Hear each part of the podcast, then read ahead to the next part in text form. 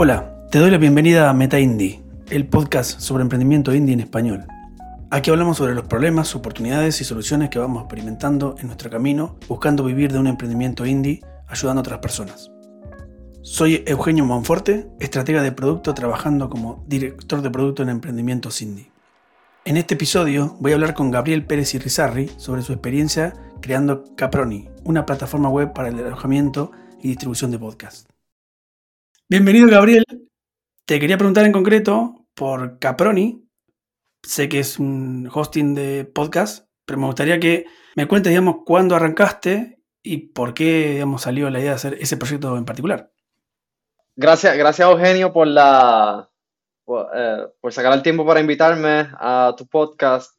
Eh, Caproni surgió eh, en el 2000. Yo lo empecé a construir en el 2000, justo cuando en, en Puerto Rico estaba comenzando COVID, estaba empezando a cerrar y de momento tenía mucho más tiempo libre y tenía ya tenía las ganas de comenzar un proyecto nuevo y pues fue como un buen un buen tiempo para yo dedicarme de lleno a empezar a construir y quería construir algo que me gustara y a la misma vez fuese un negocio probado, porque ya yo había probado muchas ideas antes que habían fracasado y yo, yo como programador pues me, divierte eh, programar, pero ya, ya me había cansado de construir tantas cosas que después no sirven.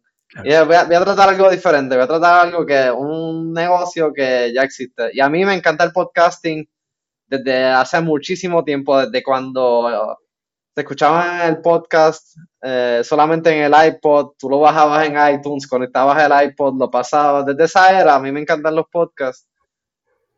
Y es una industria que, que es abierta a que vengan nuevos competidores y pues mi plan era así, construir, o sea, lo, esencial del, de lo que es el hosting para entonces después este, arrancar rápido, interactuar con, con, clientes y entonces al interactuar con los clientes pues encontrar nuevos nichos, este, nuevas áreas de especialización a través de las necesidades reales de la gente. Claro. ¿Y cuándo lo creaste en particular? O por lo menos entiendo que hubo un desarrollo, pero hubo en algún momento una decisión de hacerlo y en otro momento una decisión de lanzarlo. ¿Cuándo fue eso? Sí, pues también fue a principio de, o sea, fue en el 2020. Yo, yo me puse a mí mismo una fecha límite de, no recuerdo si fue mes y medio, dos meses, de, de, cero a lanzar, porque no quería perder tiempo como había hecho anteriormente, que, que pospongo, pospongo, pospongo y no estoy tocando piso con la realidad. Me puse una fecha límite y dije, lo que, lo que esté listo a ese tiempo es lo que voy a sacar no importa cómo esté. Y lo saqué. Y al principio no pude, obviamente no podía cobrar por ello, o sea, porque era una versión bien, bien sencilla, este, con diferentes deficiencias, pero sí pude traer gente más o menos rápido que lo tratara de gratis. Y ahí fue que empezó el ciclo de, desarrollo. Eh, yo creo que esto fue como para Vamos a decir que para junio o julio de 2020. Pero ya tenía feedback, ya tenía gente que estaba usándolo. Sí, sí, ya, sí, bastante rápido. Mira, yo lancé, el primer, o sea, yo lancé primero con gente de, mi red, o sea, gente que yo conocía. Este, los invité personalmente a que se unieran, logré que, que unos pocos se unieran, lo empezaron a usar de gratis.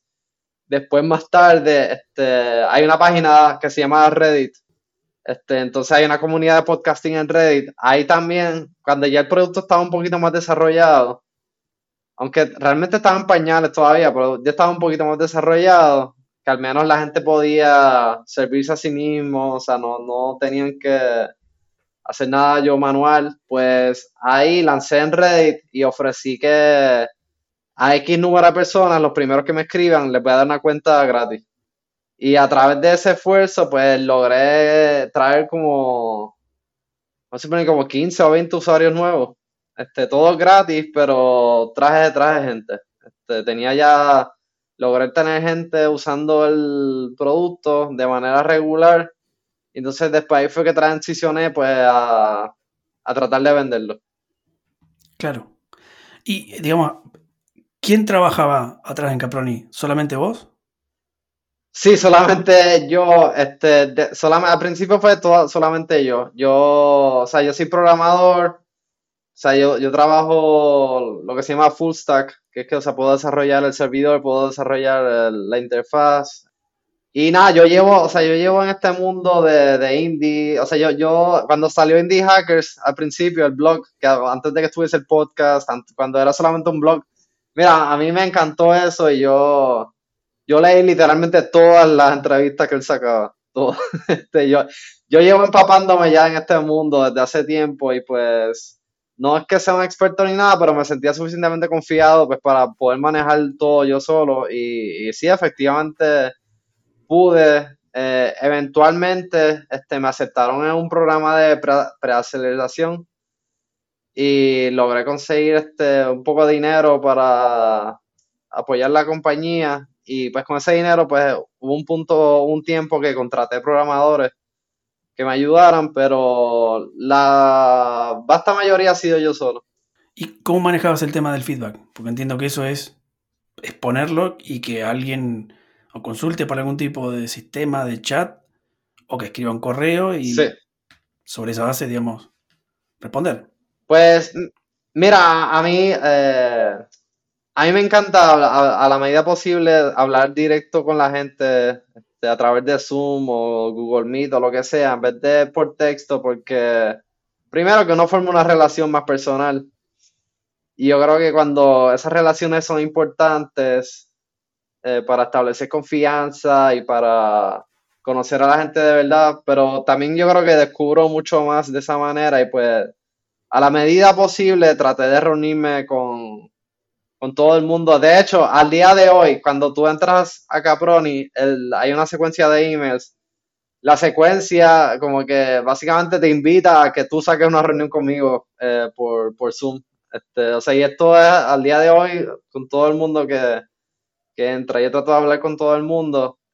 Esto también, esto yo lo hago también basado en una filosofía de, un señor que se llama Paul Graham. Él, es el creador de una aceleradora de startups que se llama Y Combinator. Y él tiene este ensayo eh, que se llama do, Things That Don't Scale. Haz cosas que no sean escalables. Y pues esto es algo para mí que obviamente no es escalable, pero dado el tamaño del producto y la compañía, pues todavía lo puedo hacer y me gusta. O sea, me ayuda con el proceso de ventas y también aprendo un montón. Y pues sí, trato a lo máximo posible simplemente hablar con todo el mundo de uno a uno. Claro, digamos que has delegado la parte de desarrollo y seguís con la parte más de contacto directo, digamos, con el cliente. Sí, sí. Este, bueno, y también recientemente eh, me estaba enfocando más en la parte del mercadeo. He estado este, trabajando mucho la parte del blog eh, para atraer eh, más personas al producto. Y eso lo estaba haciendo yo mismo, con miras a yo aprender para entonces pues enseñarle a alguien cómo hacerlo y pues eh, escalar eso. Digamos que es una, etapa nueva, enfocarte un poco más en, marketing. Sí, es, es, una etapa nueva, sí. Mira, si yo fuese a, comenzar desde cero, nuevamente, en vez de yo construir el producto, o sea, hacer todo esto que describí, yo hubiese comenzado haciendo un blog de podcasting o un canal de YouTube de podcasting. ¿Por qué? Y entonces tener un, básicamente un con. ¿Por qué? Ah, ¿por qué? Porque, o sea, me he dado cuenta, al menos yo como persona técnica, y que tiene ya un poquito de experiencia de negocio, me he dado cuenta que realmente la parte del marketing y ventas es mucho más difícil que la parte del producto. Y yo, yo pienso que es para minimizar el riesgo y maximizar las probabilidades de éxito, yo prefiero ahora enfocarme más en cómo, mira, cómo yo voy a traer gente de manera recurrente y costo efectiva y cómo les voy a vender. Enfocarme más en eso que en el producto, porque al final del día yo sé que a menos, no, no, no estoy construyendo un Tesla, no estoy construyendo un cohete al espacio. O sea, yo sé que lo que sea el producto yo lo puedo hacer. Eso no me preocupa tanto. Me preocupa más cómo yo voy a traer gente. Y pues sí, me, este, estoy llegando a un punto de que el producto, o sea, todavía quisiera hacer mil features más, mil cosas más, pero al final del día, eso no tiene tanto impacto porque no me está llegando gente. O sea, si no, no me está llegando gente, ¿para que yo pase todo este trabajo construyendo esto? Si no, no voy a, no, eso no se va a traducir en ventas. Y me estoy enfocando pues ahora más en cómo yo traigo gente al producto. Y pues sí, he estado trabajando mucho en la parte de, de SEO, este, o sea, cómo, cómo yo optimizar eh, mi contenido en mi blog para que venga gente a través de, de Google y los otros buscadores.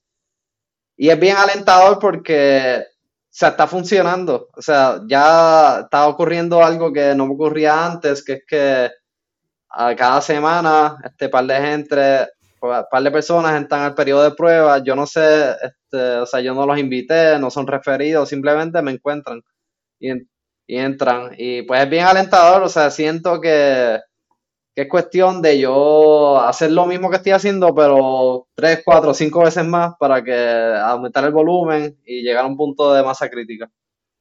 Claro, son resultados. Sí, sí.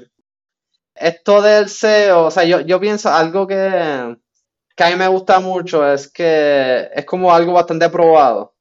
O sea, realmente si tú sigues como que las guías, o sea, hay 10.000 videos en YouTube, 10.000 guías de cómo hacer SEO, si tú sigues los pasos fundamentales, realmente funciona, o sea, no hay, no hay mucho de qué, de qué meter la pata. Eh, y, y, yo prefiero esto también a las redes sociales porque el SEO como que es algo que es una inversión a largo plazo, o sea, como que no, no da efectos de inmediato pero, por ejemplo, tú haces un video para Instagram, vamos a suponer que tiene una vida de un día. Ya eso se, se fue a la historia, se olvidó, no te va a traer más gente, a menos de que, a menos de que quizás lo vuelvas a republicar, pero solamente lo puedes republicar X número de veces, versus que el artículo, mientras la gente siga buscando sobre eso en internet, va a seguir llegando gente. Y, y ahora con este con ChatGPT, eh, hacer los artículos se hace muchísimo más fácil. O sea, y especialmente yo que trabajo solo. Eh, con ChatGPT se me hace mucho más rápido este, hacer el contenido y, y, yo creo que hay, hay este, esta preocupación de que este contenido escrito por robots este, es basura y qué sé yo. Mm, bueno, pues sí, o sea, si, si tú no lo editas, si tú no le pones este, no lo trabajo, pues sí, o sea, lo que escribe de por sí no, es, no, no ofrece valor, pero yo lo uso como una herramienta para yo escribir más rápido y ya, o sea, no es que estoy haciendo artículos, entregándole a, que haga el artículo entero. Eso no, no solamente no es bueno para la gente, sino que Google como quiera no te va a recompensar por eso, o sea, ellos detectan que, el contenido no es bueno y ya. Pero sí, el, el ChatGPT me, me ha ayudado muchísimo a poder sacar los artículos más rápido. Claro, digamos, apostás a que te dé por lo menos el cuerpo y en algún punto después lo ajustás, entiendo. Eh, bueno, por ejemplo, eh, te, va, a dar un... Este, te va a explicar mi proceso más o menos rápido. Yo, yo primero hago lo que se llama este keyword research, que, que es este, o sea, buscar, aprender sobre qué, qué la gente está buscando en internet en temas relacionados a, en mi caso, podcasting cuáles son las palabras clave. entonces, en torno a esas palabras claves, yo te hago un título. Y entonces el título del artículo, una vez yo tenga el título del artículo, pues yo le puedo decir a, a ChatGPT, bueno, hazme un bosquejo de un artículo para, eh, de un artículo que tenga este título. Entonces él me da el bosquejo. Bueno, pues entonces ahí, a, base del bosquejo yo puedo empezar a desarrollar los párrafos. Entonces después yo le puedo decir cosas como, ah, este, o sea, es que también ten en consideración que yo, yo sé mucho de podcasting, que a mí se me hace mucho más fácil. Claro. O sea, yo, yo, este, yo le, yo le digo a ChatGPT, o sea, como que le escribo tres párrafos explicando de que yo quiero que escriba seis párrafos. Claro. Este, y él, él lo expande, o sea, y es como que dupliqué mi esfuerzo, o sea, como que le, le dije, le, le escribí bien específico qué es lo que tiene que decir y él expande.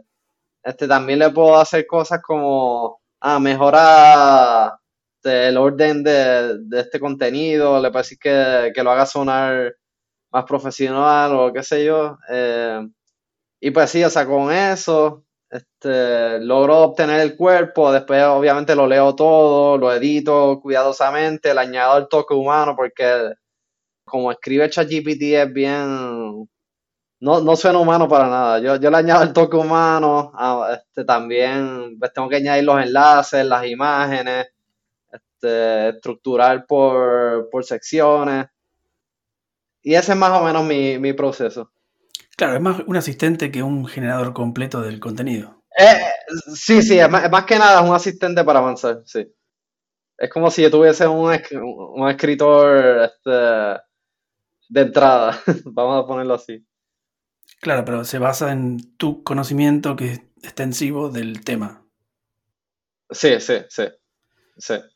Interesante. Sí, sí, porque parece que todo ahora es redes sociales y, y el SEO parece ser una cosa que lleva mucho tiempo esas cuestiones, pero interesante saber que lo estás, estás usando.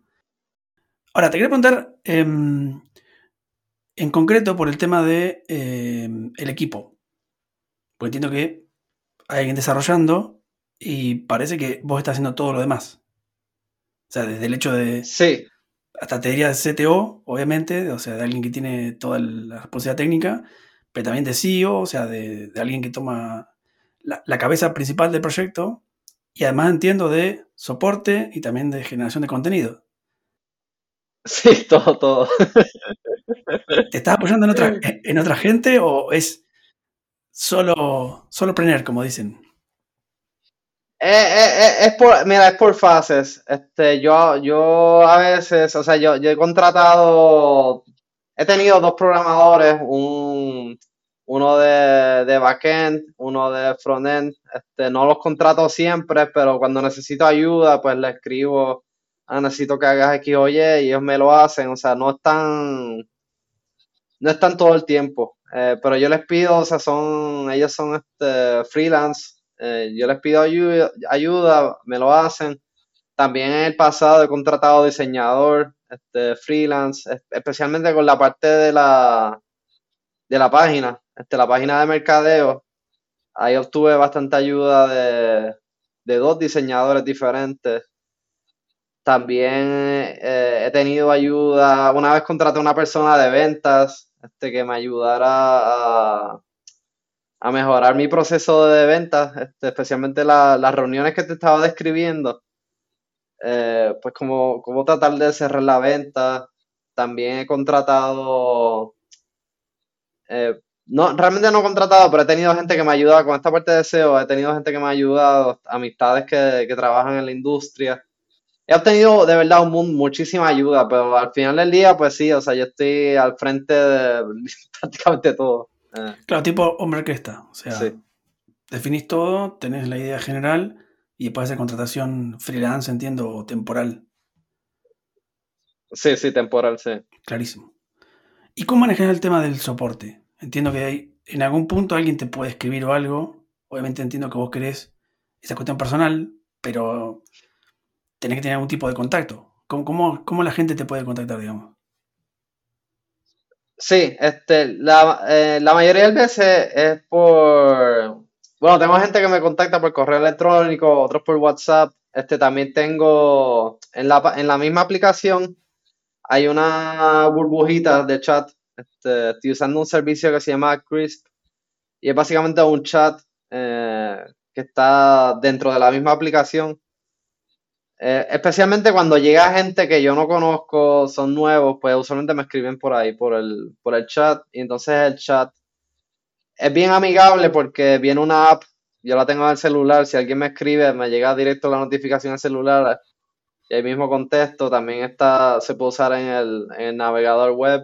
Eh, así que realmente es bastante sencillo, en verdad. Yo, yo siento que, todas estas herramientas cada vez hacen más, más fácil que una sola persona pueda correr un negocio digital.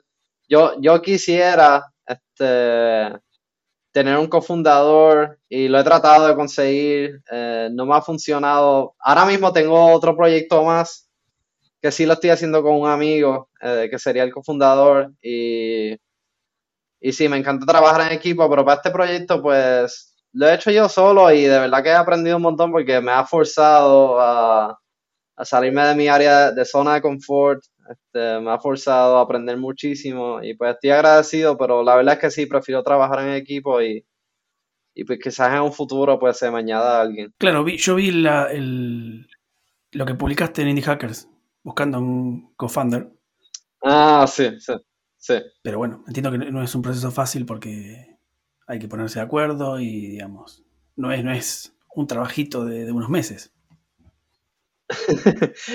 no, especialmente, mira, yo, yo, he notado, yo he notado mucho también que, que esto de, o sea, existen indie hackers, existen makers, estas comunidades, pero al final del día esto es como, como un nicho bastante pequeño. O sea, yo, la mayoría de la gente que yo he conocido entran con la mentalidad de que más de startup clásico, de que ah, vamos a, a levantar este fondos, este, vamos a crecer bien rápido.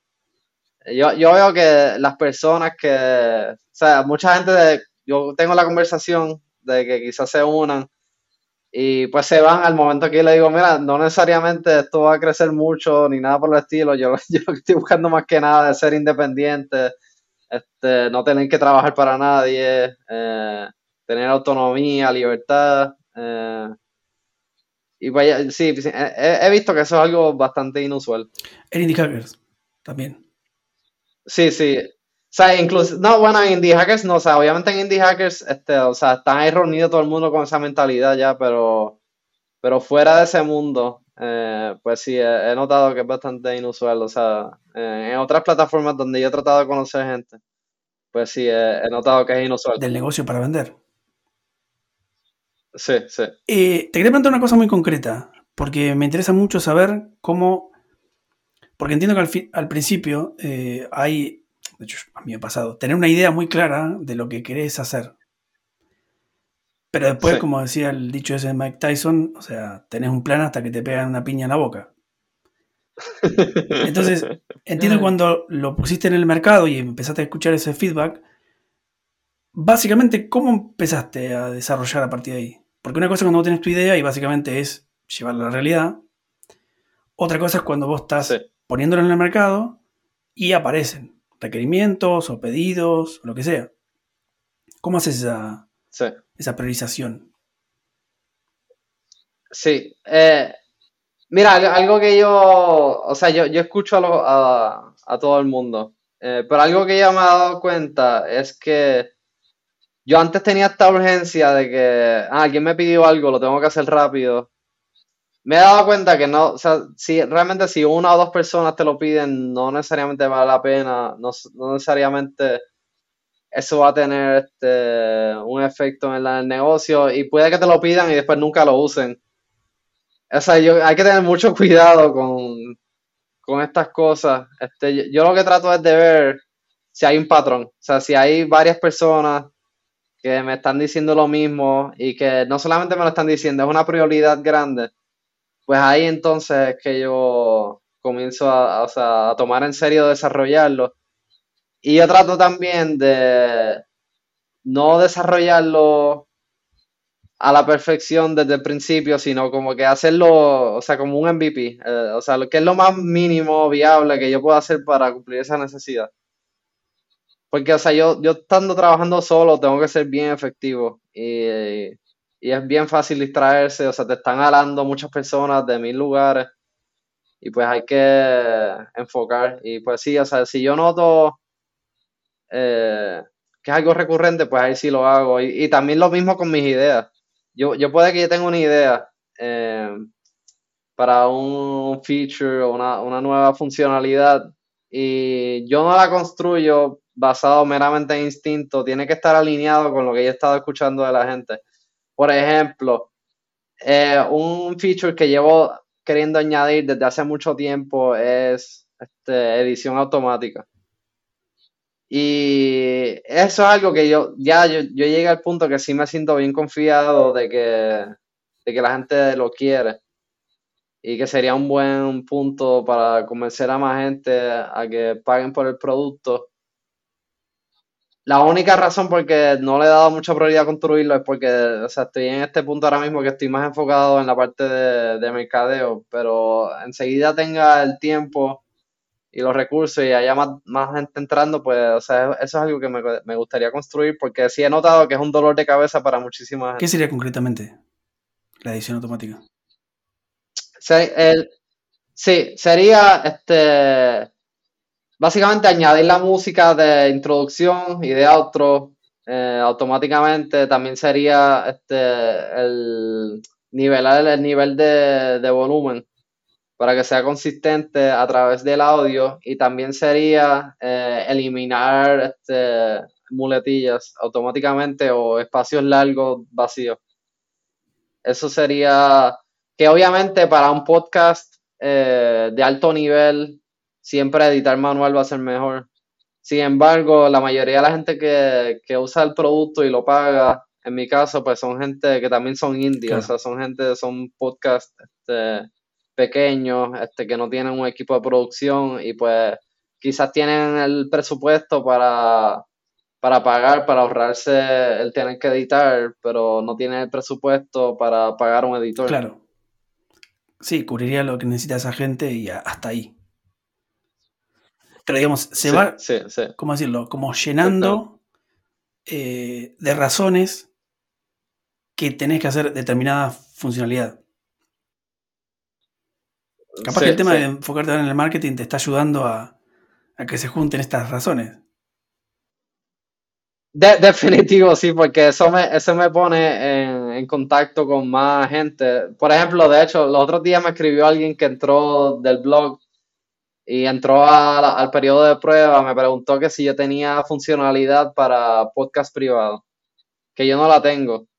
Eh, pero, por ejemplo, si de momento yo noto que llegan 5, 10, 15 personas y me preguntan por lo mismo, pues yo digo, bueno, estos son 15 ventas que yo perdí por no tener eso. Eh, debería hacerlo. Sí, es una señal, una señal importante. Interesante. ¿Cómo llevas... Em, te quería preguntar por dos cuestiones en particular. Una es el tema de cómo llevas esto adelante, en el sentido porque, digamos, es fácil decir adición automática, pero por eso hay que llevarlo a un nivel donde tiene que ponerse en el código. ¿Cómo, cómo haces ese, digamos, relevamiento de cuestiones concretas que tienes que definir para que el producto tenga sentido, incluso a nivel de interfaz y todas esas cuestiones? Sobre todo si, estás haciendo que otra gente lo desarrolle. Sí, eh, yo, yo soy, o sea, yo, yo tengo la ventaja de que además de dominar la parte técnica del código, también puedo, eh, domino bastante bien la parte de diseño este, yo, usualmente lo que hago es que, o sea, como no tengo mucho presupuesto, yo solamente trabajo con uno, máximo dos programadores. Entonces, pues yo, o sea, yo, yo les puedo describir lo que tienen que hacer a nivel técnico desde una, o sea, como soy programador también les puedo decir bastante específico, o sea, qué es lo que tienen que hacer dentro del código. Porque especialmente también tengo la ventaja de que yo mismo conozco mi código. O sea, les puedo decir bastante específico, eh, técnicamente qué es lo que tienen que hacer.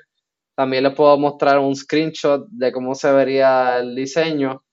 Y yo trato de contratar, siempre contrato gente que, que tienen bastante experiencia de por sí, de que yo les puedo dar eh, instrucciones bastante alto nivel, o sea, que no requieren que yo les dé la mano demasiado.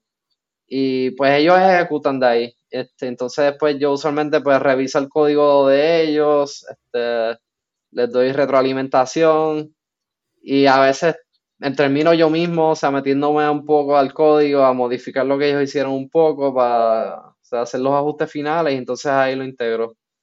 Pero a la máxima medida posible, o sea, yo trato de, delegarlo por completo porque, o sea, mi tiempo es limitado y, o sea, yo no estoy trabajando en esto a tiempo completo. Eh, esto es como o sea, eh, mi aspiración es que, es que esto sea mi tiempo completo, pero, o sea, para yo ganarme la vida tengo que trabajar este, freelance yo mismo.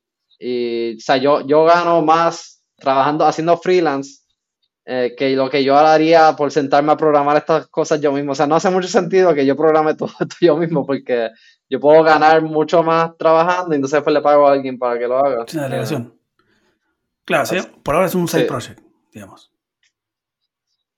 Sí, sí, sí. Pero en concreto, ¿cómo haces esa delegación? Quiero decir, porque en algún punto, eh, digamos, ¿es una reunión? ¿Es un documento? No, yo uso, este, yo uso la plataforma de GitLab, eh, que es un, es para, manejar proyectos de código y también para almacenar código. Y pues entonces, este, ellos tienen algo que se llama milestones, o sea, que son como, como grupos de, de tareas que, están, o sea, sí, grupos de tareas. Y entonces, pues, yo trato de dividir el trabajo en 5 o 10 tareas eh, de alto nivel. Y entonces, pues, ahí, pues, la, la, gente va, o sea, el programador, el desarrollador va, va trabajando el código y entonces, pues, va asignando, mira, este código está relacionado a esta tarea y esta tarea está relacionada a este milestone. Y pues nada, si yo veo el progreso, entonces, este, a medida que van cumpliendo las tareas, pues se va trayendo el código que ellos hicieron, se va trayendo a, a la fuente de código principal. Sí. Se va. Entiendo que es como el de GitHub, o sea, que tiene como proyectos un tipo Kanban. Es lo. Es, sí, realmente es lo mismo. GitHub, eh, GitHub y GitLab eh, prácticamente son bien similares. es que no sé eso, eso de los proyectos, pero sí, es como un estándar ya el, el Kanban. Y la otra pregunta que te quería hacer era cómo estás midiendo en general lo que haces, en términos de analítica normal, o cuestiones de, del producto, incluso el tema del, SEO. Sí, este, para, la cuestión del SEO, o sea, lo, principal es el número de impresiones que tiene el blog en Google, eh, el número de clics de Google, eh, la parte de... Bueno, realmente la métrica principal del negocio es este, cuánto está haciendo dinero al mes eh, de manera recurrente. Eh, ahora mismo, si no me equivoco, está como en, como en 220 dólares al mes. Este que no. ¿Y cómo sacas ese número? Eh, yo estoy usando Stripe eh, para manejar los pagos y pues Stripe te provee un, un dashboard que ya incluye todo eso precalculado, te incluye la información de los clientes. realmente, de verdad, esto ha cambiado muchísimo, en el sentido de que es tan y tan o sea, sencillo hacer muchas de estas cosas que antes eran imposibles. Eh, ni siquiera pensar en tener que manejar tarjetas de crédito manualmente, que eso antes se hacía. Ya eso Stripe lo lleva haciendo desde hace mucho tiempo, pero por ejemplo, hace, hace como dos o tres años Stripe sacó un producto que para manejar las suscripciones, que es mucho más sencillo porque ahora yo ni siquiera tengo que programar un dashboard para que los clientes manejen sus suscripciones, así que Stripe me lo provee, ya, ya hecho. Eh, y eso es lo que yo uso. Pero, em, ¿la persona tiene que tener una cuenta de Stripe? No, no, no. No, no necesitan cuenta de Stripe, no. Este, simplemente, o sea, dentro de la misma, dentro de mi misma aplicación, este, hay un botón que dice manejar suscripción o algo así. Tú le das ahí, entonces te abre un tab nuevo que este, es una interfaz para manejar tu suscripción que la provee Stripe, pero es transparente al usuario, o sea, parece que todavía están dentro de Caproni. Eh, simplemente que solo maneja totalmente Stripe, pero, pero no, no, necesitan cuenta de Stripe ni nada por el estilo, o sea, para desde la perspectiva del usuario, Stripe no. Digo, quizás hay un loguito de Stripe por ahí, pero aparte de eso, para, para el usuario, Stripe no existe. Y eso sería más en la parte de negocio. Y en la parte de producto y en el marketing, ¿cómo lo medís? Sí, pues mira, como, o sea, como estoy enfocado en SEO, pues, o sea, básicamente para mí SEO igual a mercadeo. Y pues sí, o sea, además de, la, de las impresiones y los clics en Google, pues también obviamente estoy bien pendiente de cuánta gente está llegando al, a la página, este, el, el tráfico en general de la página, cada semana cuánta gente llega, cuánto tiempo están en la página. Y además de eso, pues también cuántas para cuántas palabras claves este, yo estoy apareciendo en Google. Eso también es una, medida importante y, algo bien alentador también del SEO es que, por ejemplo, yo, yo tuve que tomarme una pausa de estar publicando artículos. Estaba publicando artículos toda la semana. Me tomé una pausa. Y aunque yo me he tomado la pausa, al día de hoy sigue creciendo por, por su cuenta. O sea, como que sigue, este, sigue mejorando por su cuenta, que eso también, o sea, es una ventaja para mí del SEO versus este, las redes sociales. Si tú dejas de postear en la red social, estás muerto. Yo dejé de publicar el blog post y como quiera eso sigue creciendo allí, o sea, como que sigue llegando más gente. Qué canal poco aprovechado, ¿no? En general. Sí, sí, sí. sí. Yo, yo pienso que sí, es un canal poco aprovechada y yo, yo, creo que es porque, en gran parte porque es mucho menos intuitivo que la red social, o sea, todo el mundo está en Facebook, todo el mundo está en Twitter, pero este, muy, y ahora si tú le preguntas a la persona común cómo tú puedes aparecer en Google, no, no te van a saber decir, este, pero si tú le preguntas cómo tú puedes aparecer en Instagram, pues es súper obvio. Yo, yo creo eso influencia mucho, o sea, que no es, no es algo intuitivo, pero yo veo eso como una ventaja, o sea, porque tengo menos competencia. Eso no te he preguntado. Em, ¿Con quién te consideras que sos competencia? Vale, este, pues mira, a mí, a mí, o sea, una compañía que me gusta mucho, o sea, y para mí es como, mi, modelo a seguir, este, es Transistor.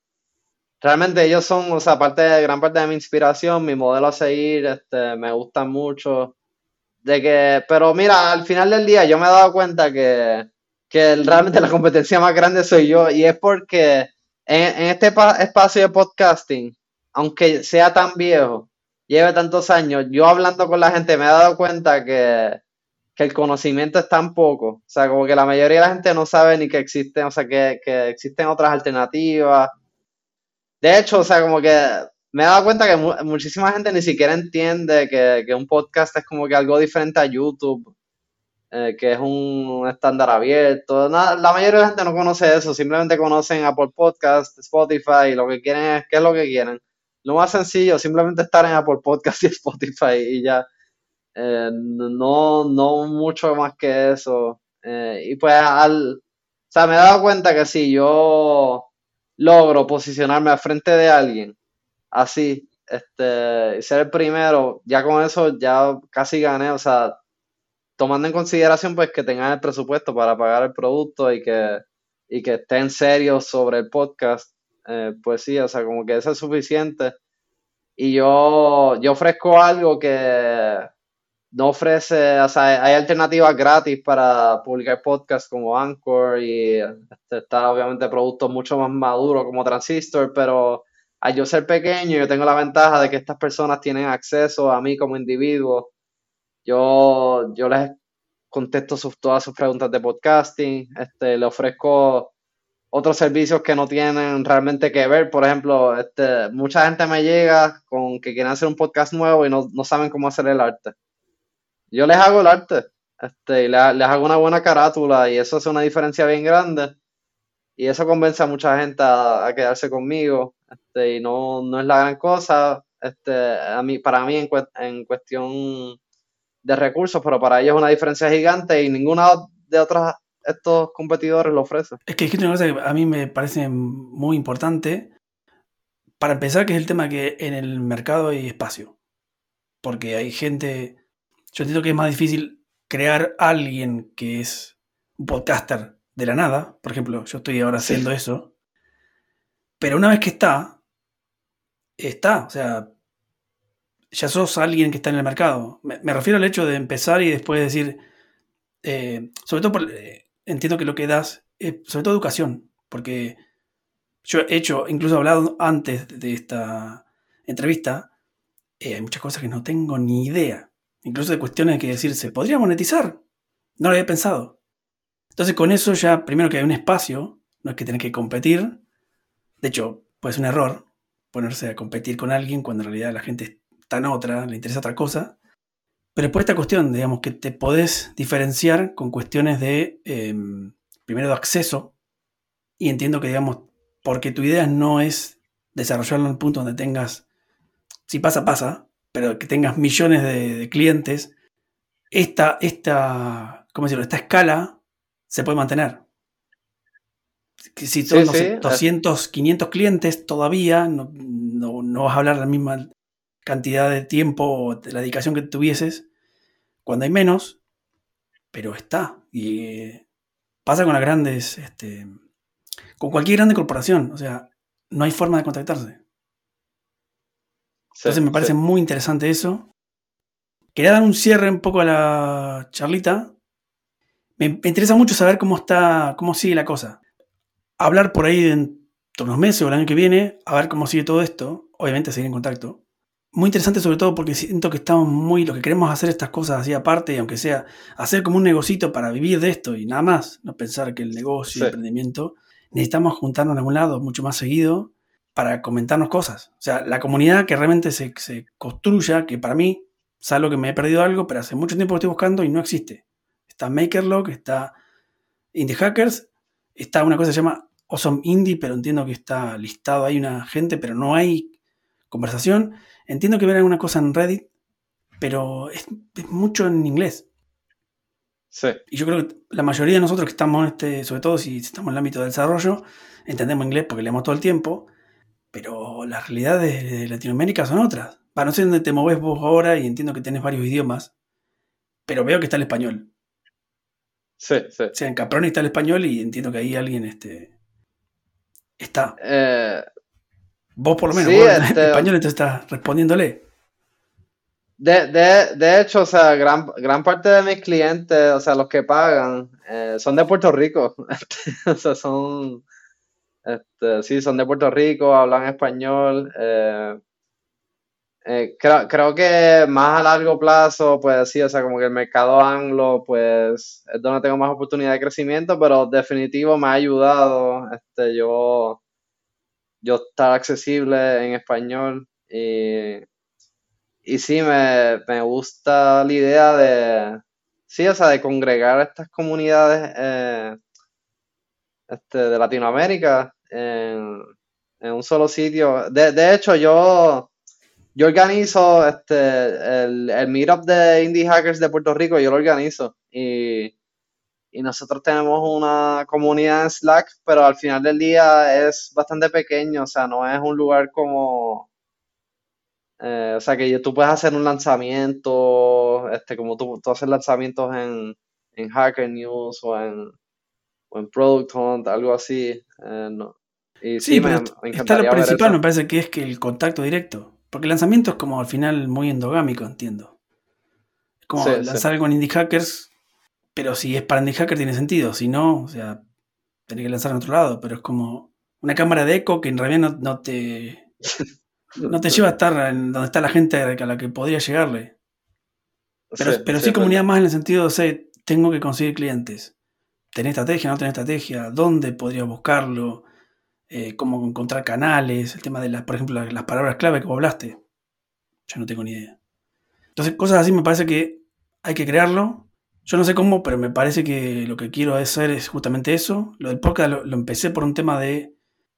Yo nunca, nunca escuché mucho podcast, pero entiendo que eh, cuando hablas de estos temas, que no están en videos de YouTube donde te dicen cinco ideas para crear y son ideas que se las sacaron de la cabeza, pero no son problemas reales que estás enfrentando, es más interesante. Porque lo que, lo que vos estás contando es un problema real que te pasó a vos y que estás viendo cómo lo resolvías. Entonces, le sirve Sí, a cualquiera que esté en la misma para decir incluso eso no, porque hay cosas que vos hiciste que por ahí en el, en el nicho que quieren hacer el otro no.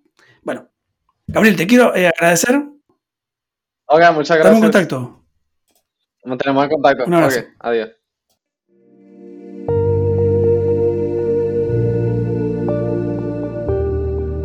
Si te interesó el episodio, suscríbete al podcast en tu plataforma preferida, déjanos una reseña o compartilo con quien pueda interesarle. Muchas gracias y hasta la próxima.